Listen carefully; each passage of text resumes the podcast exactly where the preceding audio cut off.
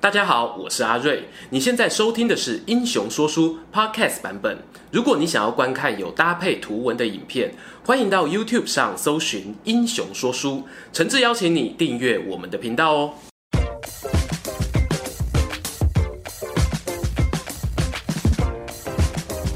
Hello，各位网友，你们好，欢迎来到三国说书，我是说书人阿瑞。哎，大家一定觉得很奇怪，今天怎么有两个阿瑞呢？那坐在我身边的这一位呢，大家对他的脸孔也许陌生，但是对他的文章呢，一定非常的熟悉。他就是我们英雄故事从创战以来点阅率突破最高，人称三国大说书人柳玉本尊，就坐在我旁边，大家掌声欢迎一下，来。大家好，我是说书人刘玉。好，今天我们请到柳玉呢，来到我们的节目上面来跟我们一起来上这个英雄聊天室呢。其实啊，我们是想要聊一些古今中外大家都很关心的英雄人物。是那柳玉最熟的是什么时代？啊，三国嘛，三国对三国时代的英雄人物呢，他们有一个特色，就是他们会有一些很有名的搭档，嗯哦，俗称官配。 CP 又叫 CP，、嗯对对对，那这个大家很熟悉啦。譬如说，我们讲到曹操，你会想到；荀彧、讲到孙策，你会想到；周瑜，讲到吕布，你会想到；哎，貂蝉，讲到甘宁，你会老想，师，哎、哎，但是刚才前面呢，我们讲的这些配合呢，其实都不是最红的。嗯，最红的那一对呢，我们叫做刘备、诸诸葛葛亮亮。对，为什么说这对很红？因为他们还留下一句成语嘛，大家小时候在国文课本上好像有看过，叫那个有个鱼有个水什么的，雨水，之欢。哎、哎哎，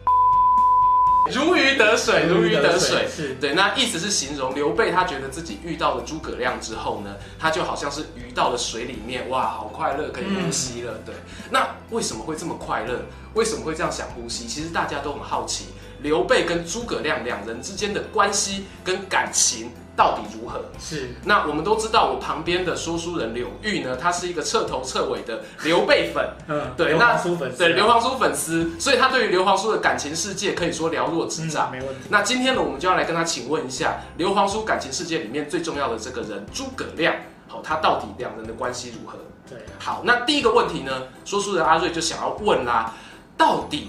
诸葛亮这一个人，嗯嗯，他是一个什么样的对象？因为我们要找找一个好的伴侣，是我们一定要知道他的背景。嗯， 《三国演义》里形容诸葛亮他躬耕南阳，好像在那边种田，不管事情，对，，然后结一个草庐，嗯，对，住在草庐里面，我们的印象中就是无人岛嘛，你已经没有东西住，你才要搭一个茅草是屋个。世外高人，鲁滨逊嘛，对不对？浩劫重生的汤姆汉克斯嘛，是，所以诸葛亮是一个世外高人嘛。呃，这点我们要先从他的背景开始讲起，嗯，就是诸葛亮这个人物，我们现在都知道他称号卧龙。对，卧龙凤雏，得其一可得天下，是水镜先生讲的。是那几件事可能各位观众是不知道，就是第一个，呃，卧龙凤雏啊，这个名字是谁取的，并不是水镜取的。呃，在荆州有位名士叫做庞德公，哦，不是庞德，是庞德公。庞德公哦对，对那诸葛亮跟庞德公这位呃老先生的感情是非常好的，我们都会直觉觉得，哎，诸葛亮是水镜先生的弟子。对，但其实诸葛亮真正行这种大礼啊，在床前跪拜，他是对庞德公行这个大礼。那庞德公跟水镜先生司马徽是好朋友嘛？是那我常常想说，庞德公是当时那个那个年代的文案大师啊，哦，就水是镜 水镜先生、呃卧龙、卧龙、凤雏凤雏，这种响叮当的称号都是他取的，粉丝团的好名称。是对，对就是当代的图文不符嘛。是是是。哎，好，没有没有。那孔明跟他们的关系交情都是非常要好的。对那还有一点就是，呃，诸葛亮娶了一个很有名的妻子，大家都说都笑称他娶了一个丑黄黄脸婆，呃黄脸婆丑老婆嘛。那这位这位黄月英是荆州名士黄承彦的女儿。是所以你会发现，哎，诸葛亮跟这些荆州的最一流的名士都是非常交际频繁的。我们会觉得他是当初有个印象，哎，他是个世外高人啊，好像云游四海，刘备都找不到他。对。但刘备上门找水镜先生，水镜说了一句话说，我只是个那个啊闲云野鹤的人啊。对。那此间自有伏龙凤雏，他讲这句关键字，哦所以我们觉得啊，这位先生替他推荐了一个隐居在哪里不知道的不知道什么地方，对，但殊不知他们其实全部都是一家人啊。这根本就是个陷阱吧？是是啊是 是对，是就等着刘备来踩一下，哎，捕兽夹就把刘备夹住了。是，所以我觉得这个第一个这个印象可能是有问题的，因为诸葛亮他我这样讲啦，他可能当时已经一步一步打造出他的品牌价值。对，他娶了一个你看老婆最有名，然后他又跟水镜啊、跟庞德公这些这些人有密切的关系。请人帮他打造了自己的粉丝团名称是是“卧龙先生诸葛亮”，哇，这个名称出来 SEO 很高。对，但当然我们不是说就是诸葛亮他很有心机的打造这一切，可是我们要知道一件事，他自比为管仲乐毅，对，他本来就有这个抱负啊，他是本来就有这个就是想要做一番大事业，不是说我就在那边种田种一辈子。嗯，是，对，所以这么说起来，草庐其实只是诸葛亮的一个包装，对，它只是一个包装品牌价值嗯品牌品牌价价值，对，就实质上他真正想要做的东西，诸葛亮是有去做的，就他本人是很有抱负的，我还是想要贡献我的实力，是，对，那做官也好，或者是飞黄腾达也好，它是实现我抱负的一个方法。对对，那接下来他住在草庐里面呢，这个草庐就引申出一个很有名的典故。是，对，这个草庐的典故呢，就是所谓三顾茅庐。在《三国演义》里面，《三国志》里面呢，都有带到这样的一个事情。是，那三顾茅庐其实就是刘备、诸葛亮未来的老板来到诸葛亮的门口要拜访他了。不结在对，结果诸葛亮说我不在，嘿，我把老板拒绝在门外挡了三次，嗯，哇，这毒很大哎、对你未来的老板，然后你又是个有抱负的人，诸葛亮他为什么要这么做？嗯，他是傲娇吗？那是傲娇吗？ 他是傲娇吗？这个对我觉得这个问题也其实回答起来的话，第一个要这样看啊，就是我们刚才先说我自己认为说，哎，诸葛亮一步一步打造他的品牌价值。是那可能有人觉得，哎，说出了你这样空口说白话，对其实是有证据的。哦，有证就是据我们来看所谓隆中对嘛，隆中对就是诸葛亮在草庐之中对刘备讲了一个哇，我梦那个未来的梦想图超级行销企划案，这个企划案。 对，那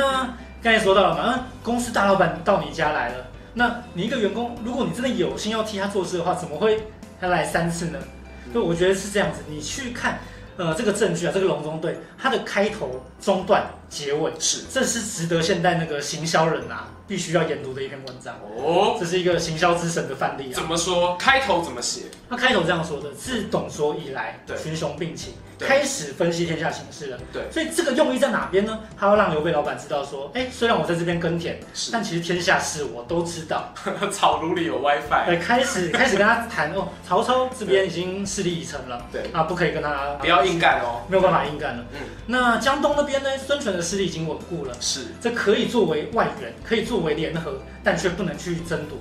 哦，不能够打江东啊。是对所以他前面先布局，那中间开始跟你讲天下形势以后，重点来了，哪里可以打？这样这样说我也知道 啊，你说曹操不能打，上面不能打，右 边不能打，曹操不能打，这谁都知道、啊。我打你好了。嗯。那重点来了，哎，荆州跟益州啊是可取之地，尤其益州天府之国啊，物产丰饶，是。可然是后又说刘璋暗弱，那刘备为什么之前没有自己想到要打荆州跟益州呢？呃，先说第一个啦，我好嗯们演义中形象，刘备说仁厚仁义，那这个其实跟郑子忠相去不远。对，那荆州刘表， 嗯益州刘璋， 是这都是正宗的，就是刘家的汉室宗亲啊。姓刘不打姓刘的，呃，这样说是真的没有错啦。尤其说刘备，我们不要讲说他到底是真君子还是伪君子这件对事，先不谈。呃，刘备一路上起家，他在北海救孔融那徐州去就救。陶谦，你说刘刘备他早期有什么本事？你真的看不到太多，就看到他哪里有那哪里去啊，义气啦，就是救火队。鲜明的八加九形象。没错啊那边有事来啦，兄弟来哦。其实不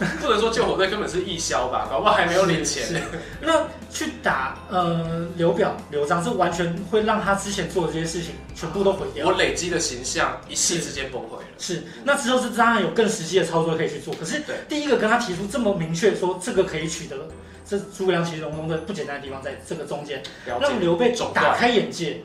那最后又讲了，将军你是地势之重啊，嗯，天下是所归。地势之咒这边讲一下，就是特别强调一下刘备跟中山靖王刘胜的这个血脉相承。是因为我们都会有一个误解说，哎，刘备刘皇叔在《三国演义》中这样写的，是那他就到处都招摇撞骗啊！我是是刘 皇叔，我是汉室宗亲。对其实，在正史中，刘备他有一点点，呃，我们可以甚至说是愚蠢的事情是，他在早期之中几乎没有拿汉室宗亲出来做招牌，哦他没是这有，样子，对，反而诸葛亮点醒他说：“哎、将军啊，你这招牌怎么没有亮出来呢？是是这是，是一个以后我们夺争夺根据地以后，可以让天下，可以让百姓，让世人有所依归的一个招牌。所以其实刘备并没有发现汉室宗亲这么好用。应该说刘备，你看他的在家乡长大，对，那中山靖王之后，听起来好像很响亮，是但刘备那个村子里面，那是一堆姓 刘的啊、都是刘刘家的后代子孙。隔壁也是隔壁三叔公，然后对面大神是是婆，是哎，大家都是刘胜之后嗯就没有什么好稀罕在的。在非洲啊，每一分钟都有六十秒过去。是，那在东汉末年，每一秒钟都有姓刘的人死去，真的没有什么稀稀奇的，就是你拿石头打都会打到一个姓刘。都打到一个汉室所以宗刘亲。备早期真的没有说拿这个来做政治宣传，尤其他也没有什么势力，那你宣传没有意义。可是嗯，让点醒他一条路，你占夺根据地以后，对，你有这个招牌，了这个未来其实在他的规划之下，哎，一步一步明确起来。那最后他告诉刘备说，这个是可以跟天下做竞逐的，是这个结尾结的有力漂亮，切中刘备心。哎，对原来我也有希望是跟群雄，他当然本来就这个野心啊了。虽然那个时候其实刘备什么都没有，而且逃难到荆州，是那眼见就是要灭团的一个一个开始状了况。面团的对，开始。这个进 度，这个进度你怎么阻挡，几乎都是要 get over 的。嗯，但是孔明这一席话，这个开头、中段、结尾，对，这个隆中对为什么会说千古隆中对是这样？那有一个问题，现在我想要反过来问阿瑞，呃是，请说。就是你想想嘛，我们读演义的话，哎，刘备上门诸葛亮不在，刘备上门诸葛亮不在，对那终于在了，在五岁，你想想看哦，一个五岁刚起来，呃，头脑还不太清醒，揉揉眼睛对，坐下来，哎，那个皇叔你请坐，对开始讲这一个哇，这个千古的知名的一个是企划案对，你觉得你你做得到吗？我觉得这做效果的成分很重，啊 对，就像以前通常我们如果说研究所教授打电话给你说，嗯哎、下午的 meeting 准备好了没啊？那我们可能说啊，教授不好意思，电脑突然宕机啊。 啊，是。那我想诸葛亮的午睡有八十七趴像，啊所以我这边做一个就是很很严谨、很严肃的一个推测吧推测。刘备第一次上门的时候，那个时候那个诸葛亮 PowerPoint 大概做到一半， 啊，开头刚打大好，概大概做了一 半，是因为这个文章结构这么精密，不可能是说我一这朝一个夕叫起来一天就把它完成的。有道理，对，因为我们太有一个印象，就是诸葛亮是一个天才。其实我们看很多事迹，你会发现诸葛亮是一个努力的天才，对，他是很多事都是亲自去做的，嗯，去靠一些累积，去靠一些硬功夫在做的。是所以第一次来说啊，PowerPoint 做一半。做一半，第二次来的时候，哎、他说那个那个童子啊，你去门口挡一下那个皇叔啊， 剩剩两页了，剩两页了，那先不要拉他进来，说我不在家，说我不在家，说我出去玩了，要说我出去玩比较厉害嘛，对对，外我出都在外外啊出面玩取材嘛，这个后来日本漫画家常用啊，那好像云游四海，然后回来突然就有这个东西出来了。啊，是，那第三次来的时候，哦，很巧，昨天刚做完报告，哦，对着镜子练习了三遍。是皇叔一坐下以后，其实这个这件事很妙。刘备是一个在卖梦想的人，对，他到处找人，哎、希望你加入我的团队啊，我们有梦想有希望。结果这件事最扯就是一个大老板来了，然后一个呃孔明这个二十岁的一个新鲜人，是，突然卖反卖他一波，反跟他推销梦想一波，哎来，我都帮你准备好计划案了，哇，老板你看，安利遇到如新啊，对对对，哇，遇到一个刘备想说，我我一辈子就是靠嘴巴在做行销的，想不到遇到一个行销大师啊，对，一个就蓝钻红宝相遇的那种感对觉，遇到一个蓝钻石。所以说这么讲起来，其实这个三顾茅庐啊，它算是一个呃有一点经过安排策划之后的美好相 遇。那呃当然，这样刚才上面说的是有有一半是开玩笑 的，可是我们要讲的就是会说，怕 哦，会他怕们两个的相遇，他们两个相遇，我觉得这是某种程度上确实是一种命中注定。是刘备最需要一个帮他规划未来的人对，他主要需要一个施展抱负的一个，需要一个场所，他需要展示高飞。卧龙要翻身，就是在遇到刘备，他才有办法去施展他这个抱负。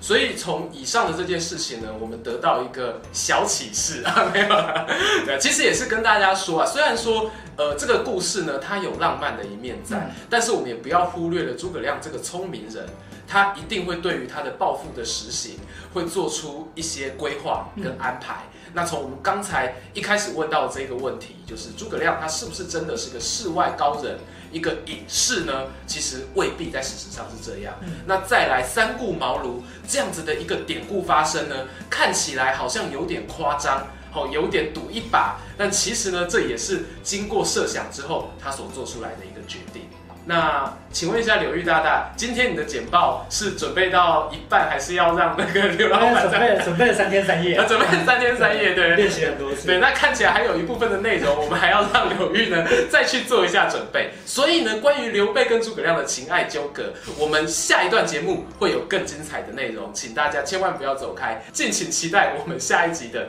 英雄聊天室。谢谢。谢谢大家，谢谢，拜拜。